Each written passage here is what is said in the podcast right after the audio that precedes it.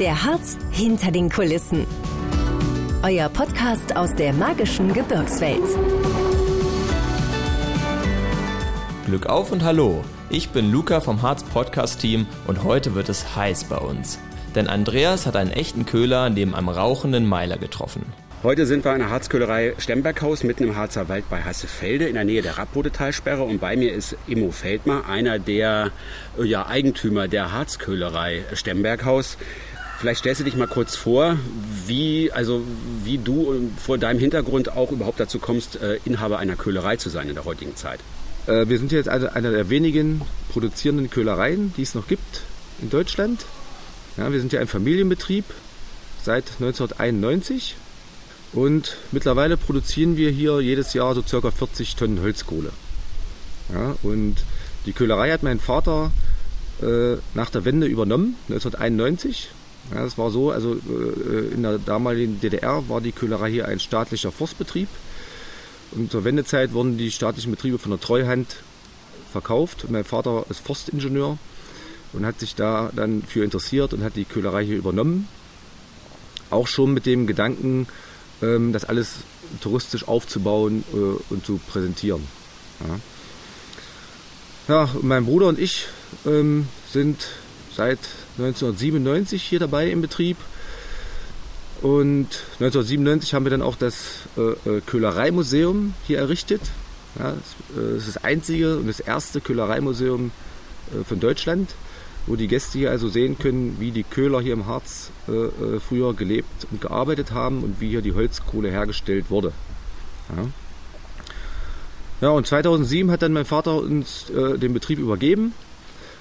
Ja, und äh, ja, jetzt betreibt mein Bruder und ich betreiben das hier. Ja, also nicht nur die Köhlerei als Produktionsbetrieb und das Museum. Dazu gehört auch noch äh, hier im Eingangsbereich unser Köhlerladen, ja, wo natürlich unsere Holzkohle äh, mit nach Hause genommen werden kann von den Gästen. Und weiterhin gehört auch noch dazu unsere äh, Köhlerhütte. Die haben wir 2012 errichtet als gastronomische Einrichtung für äh, viele Veranstaltungen finden dort statt, Festlichkeiten, Feierlichkeiten können dort stattfinden, Außen- und Innenbereich. Äh, ja, und hier raucht also der Meiler, da sitzen wir gerade daneben und lassen uns einrauchen. Ja, genau. Schade, dass man den Geruch nicht mit transportieren kann. Deswegen. Aber, ähm, wo, wir hier gerade sitzen und es sehen, ähm, vielleicht kannst du mal kurz beschreiben, was eure Urtätigkeit ist. Also wie entsteht die Holzkohle? Wie, wie, wie, macht, wie geht ihr mit der Holzkohle ganz konkret um? Wir stellen die Holzkohle her in Erdmeilern. Da muss ich mal ganz kurz sagen, die Holzkohle ist, also die Herstellung von Holzkohle ist ein, ist ein chemischer Prozess. Das heißt, das ist eine exotherme Reaktion. Das bedeutet, unter Abstoß von Sauerstoff und Zufuhr von Hitze werden dem Holz alle Inhaltsstoffe entzogen. Wasser, Holzgas, Holzteer, Holzessig. Und was dann übrig bleibt, das ist 98% der Kohlenstoff, das ist die Holzkohle. Ja, und wir stellen die Holzkohle her äh, hier auf dem Platz in traditionellen Erdmeilern, wie es vor 1000 Jahren hier im Harz schon gemacht wurde. Und so ein Meiler muss natürlich erstmal aufgebaut werden und da werden, äh, wird erstmal ein Schacht errichtet in der Mitte des Meilers, der sogenannte Quandelschacht. Der dient später zum Anzünden des Meilers. Der hat eine Funktion wie eine Art Schornstein, muss man sich das vorstellen. Und um den Schacht herum wird das Holz äh, in, in, Meterscheiten äh, kegelförmig dran gestellt. Ja. Zwei Etagen übereinander ein Meiler hat dann, wenn das Holz aufgeschichtet ist, hat der Meiler einen Durchmesser von ca. 6 Metern und ist so ca. 2-3 Meter hoch. Ja, da muss man schon mal beachten, dass man das Holz ganz dicht dort dran stapelt. Es dürfen nur so wenig wie möglich Hohlräume zwischen dem Holz sein. Denn wo Hohlräume sind, ist Luft. Wo Luft ist, ist Sauerstoff. Und wo Sauerstoff ist, brennt es. Es darf nicht brennen im Meiler, es darf nur kohlen. Ja, wenn es brennen würde, hätten wir hinterher Asche. Und es werden so circa 25 Raummeter Holz zu einem Meiler aufgeschichtet. Ja, wenn alles fertig aufgeschichtet ist, muss der Meiler abgedeckt werden. Da kommt als erstes eine Schicht Heu, altes Heu über das Holz. Und über das Heu kommt dann nochmal fein gesiebte Walderde, sodass alles luftdicht verschlossen ist. So, und dann kann der Meiler angezündet werden und das passiert von oben in der Mitte, wo der Schacht steht, da wird Glut, glühende Holzkohle reingefüllt. Und dann muss der Schacht immer mal zwei, drei Tage lang aufgefüllt werden mit kleinem Holz, bis er richtig Hitze bildet. Ja, eine Glutsäule muss dort drin entstehen. Wenn das der Fall ist, dann beginnt der eigentliche Kohlprozess. Und der wird dann gesteuert, indem man durch die Erde hindurch äh, Löcher hineinsteckt. Mhm. Ja. Und wie lange dauert das? Das dauert so circa äh, äh, zehn Tage. Mhm. Fünf bis zehn Tage muss so ein Meiler kohlen, ja, je nachdem wie feucht das Holz ist. Und das Schwierige dabei ist halt die Luftzufuhr so zu regulieren, dass dort drinnen, es müssen dort drin 400 Grad Celsius entstehen. Ja, und das zu regulieren, das ist die Kunst des Köhlern, sagt man, die Kunst des Köhlerhandwerks. Vielleicht kannst du noch mal ein bisschen was zu einem Köhlerleben erzählen, wie es auch früher war. Das stellt man sich ja immer so romantisch vor mit den Liedern und allem drum und dran, was es da gibt. Äh, war es das? Also wenn ich mich hier, wenn man hier jetzt merkt, dass man, wie das hier so räuchert, ja, man ist mitten im Wald. Aber wie war so das Leben der Köhler klassisch? Ja, das Leben, also die, die Köhler waren ja kaum bekannte Leute im Harz unter der Bevölkerung, weil sie fast den ganzen Sommer über äh, äh draußen im Wald an ihren Meilern waren. Ja, sie hatten dort ihre Köhlerhütten, ihre Köten aufgebaut, äh, weil die Meiler mussten Tag und Nacht kontrolliert und bewacht werden. Und da haben sie in den Köten, in den Köhlerhütten gelebt. Ja, hatten dort provisorische Holzpritschen, in der Mitte ein Feuer, da haben sie Essen drauf gekocht, ja, da haben sie Nächte drin verbracht. Und ja, wenn dann ähm, an, einer, an einem Meilerplatz das Holz alle war, sind sie weitergezogen, wo das Holz stand, haben dort wieder eine Köhlerhütte errichtet. Ja. Und ja, und einmal die Woche so circa kam das Köhler Liesel. Ja, das ist ein bekanntes Lied. Köhler Liesel im Harz, das ist wunderschön, die Harzer Hymne. Und das Köhler Liesel, das war die Frau des Köhlermeisters und die kam, wie gesagt, einmal die Woche, brachte frische Kleidung, äh, äh neue Kleidung, frisches Essen. Ja. ja, und so lebten die Köhler mitten im Wald. Den gesamten Frühjahr bis Herbst über wahrscheinlich. Genau. Ja. ja. Und äh, mussten dann praktisch in der Zeit das erarbeiten, dass sie über den Winter dann wahrscheinlich auch kam. Richtig. Ja, die haben dann praktisch die äh, Holzkohle äh, hergestellt, wurden dann mit Fuhrwerken, mit Korbgeflechtwagen, wurden die, die fertige Holzkohle dann von, aus dem Wald raus zu den Hüttenbetrieben gebracht. Und im Winter war es nicht möglich, die Erdmeiler zu betreiben und Holzkohle herzustellen, weil zu feucht, Sturm und alles. Da haben sie dann Holz vorbereitet für die nächste Saison schon oder Werkzeuge repariert und so weiter. Mhm. Jetzt haben wir es, ein Punkt, den man immer sich schön anhören kann, den man, den man ja früher dann wahrscheinlich in den Harzer Wäldern auch gehört hat, äh, ist ja die sogenannte, wie heißt es, Hillebille? Genau, ist die Hillebille, ja. Genau, vielleicht kannst du dazu noch mal kurz sagen, was das ist und wie es dazu kam, so ein, so ein Instrument ist es ja eigentlich zu nutzen. Genau, die Hillebille ist also, ist also Althochdeutsch, das heißt Hille, schnell rufen. Mhm. Ja. Und äh, man muss sich vorstellen, die Köhler waren damals im Harz überall verstreut, verteilt und haben dort ihre Meiler gemacht und bewacht. Und die wollten sich natürlich auch untereinander mal verständigen, die Köhler. Und da haben sie die Hillebille dafür gehabt. Das ist also ein, ein Buchen- oder Ahornbrett aufgehängt mit einem Holzschlägel.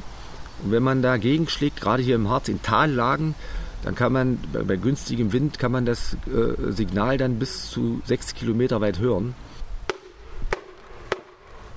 Und da, so haben sich die Köhler untereinander verständigt damals. Wenn einer mal Hilfe brauchte oder, mhm. ja, oder die Leute waren, die Helfer waren im Wald äh, Holz machen, hat er die zum Essen rangerufen. Dafür gab es die Hillebille. Vielleicht nochmal zum Hintergrund der Köhlerei. Weshalb hat man die jetzt gerade im Harz überhaupt angefangen? Also äh, im Harz wurde, äh, sag mal, zu Hochzeiten der Köhlerei hier im Harz, das war 16., 17. Jahrhundert, wurden hier Unmengen, also unvorstellbare Mengen Holzkohle benötigt. Ja, denn ähm, die Erze, die hier gefunden wurden und unter Tage von den Bergmännern abgebaut wurden, die mussten verhüttet werden, also eingeschmolzen, ja, um die Metalle daraus zu gewinnen in den Hüttenbetrieben. Und um die Erze schmelzen zu können, brauchte man 1200 Grad Celsius. Ja. Und diese Temperaturen konnte man nur mit Hartlaubholzkohle erzeugen. Ja. Und man brauchte, um eine Tonne schmiedbares Eisen zu gewinnen aus Eisenerz, benötigte man drei Tonnen Holzkohle. Ja, und da so eine Meiler wie hier neben uns stehen auf dem Platz, zu Hochzeiten der Köhlerei wurden jährlich hier im gesamten Harz ca. 5000 Stück von abgekohlt. Ja. Und da rauchte hier der ganze Harz und darum gab es hier sehr viel Köhler und wurde hier sehr viel Holzkohle benötigt. Und die Geschichte dieser Köhlerei, erfährt man dann hier im Museum. Was genau habt ihr damit, habt ihr da ausgestellt, beziehungsweise gibt es da zu sehen? Genau, wir haben also, äh, es geht, beginnt, das Museum beginnt mit einem Freibereich. Ja, da sieht man Holzmaße, äh, alte Fuhrwerke, äh, eine Köhlerhütte, die Behausung damals der Köhler, wie die gelebt haben. Ja. Alte Werkzeuge sind dort ausgestellt. Äh, hinten äh, weiter im Museum kommt dann noch ein Ausstellungsraum, wo alte Bilder äh, ausgestellt sind, wie die Köhler früher gelebt haben. Ein Video läuft dort, so ein kleiner Lehrfilm, wo man sich das anschauen kann. Das kann man hier im Museum sehen. Mhm. Und wir sehen es ja auch gerade. Wir sind nicht die Ersten, die es uns anschauen. Da kommt gerade eine Gruppe auch. Ähm, Genau, da haben wir gerade eine Reisegruppe hier, die äh, bieten wir natürlich auch an für Gruppen hier, Führung im Museum, ja, Erklärung, Führung und das kann man nach Voranmeldung hier alles äh, äh, bestellen. Ihr hört den Harz Podcast mit einem Blick hinter die Kulissen der Harzköhlerei Stemberghaus. Eine der letzten Köhlereien Deutschlands, in der jährlich 40 Tonnen Holzkohle handwerklich hergestellt werden. Diese könnt ihr auch wirklich nur dort im Shop kaufen. Und da gibt es auch noch viel mehr. In unserem Köhlershop haben wir äh, noch weitere Produkte von uns. Ja, das ist äh, einmal eine Spezialität hier, unsere flüssige Holzkohle. Ja, das sind 50 Prozent der Kräuterschnaps nach altem Köhlerrezept hergestellt. Dann haben wir noch unseren Köhlertee, das ist ein Kräutertee mit Kräutern aus dem Harz. Und ja, und dann weiter äh, äh weitere harztypische äh, Souvenirs.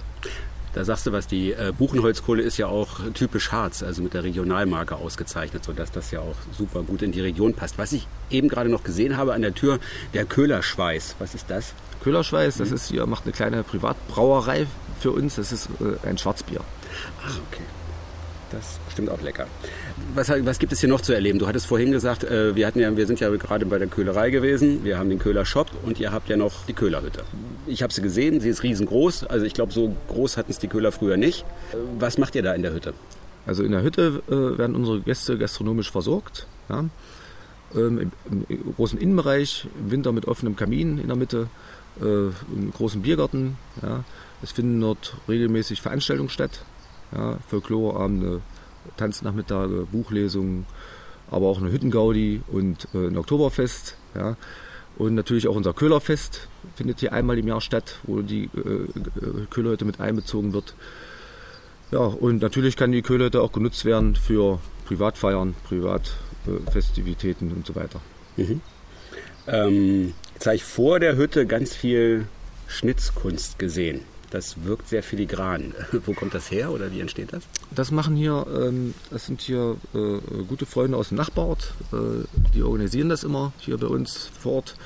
Da kommen zweimal im Jahr äh, die weltbesten Kettensägenschnitzer und dann findet hier ein Kettensägenschnitz-Event statt.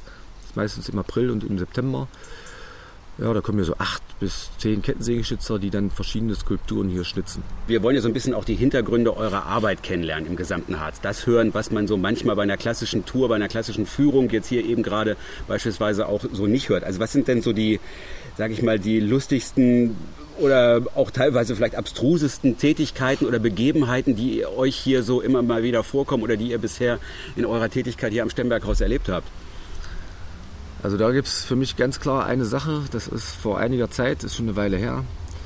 Wir äh, waren hier morgens am Meiler, haben den Meiler geerntet, äh, waren vom Vortag ausverkauft mit Holzkohle und plötzlich standen zwei Polizeibeamte vor der Tür.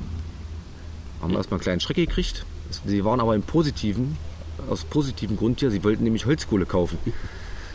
So, und wie gesagt, wir hatten gerade keine, haben aber frisch den Meiler geerntet. Ja, und normalerweise muss die Holzkohle nach der Ernte ein, zwei, drei, vier Stunden erstmal noch liegen, dass sie auch wirklich kalt ist und nicht mehr anfängt zu brennen.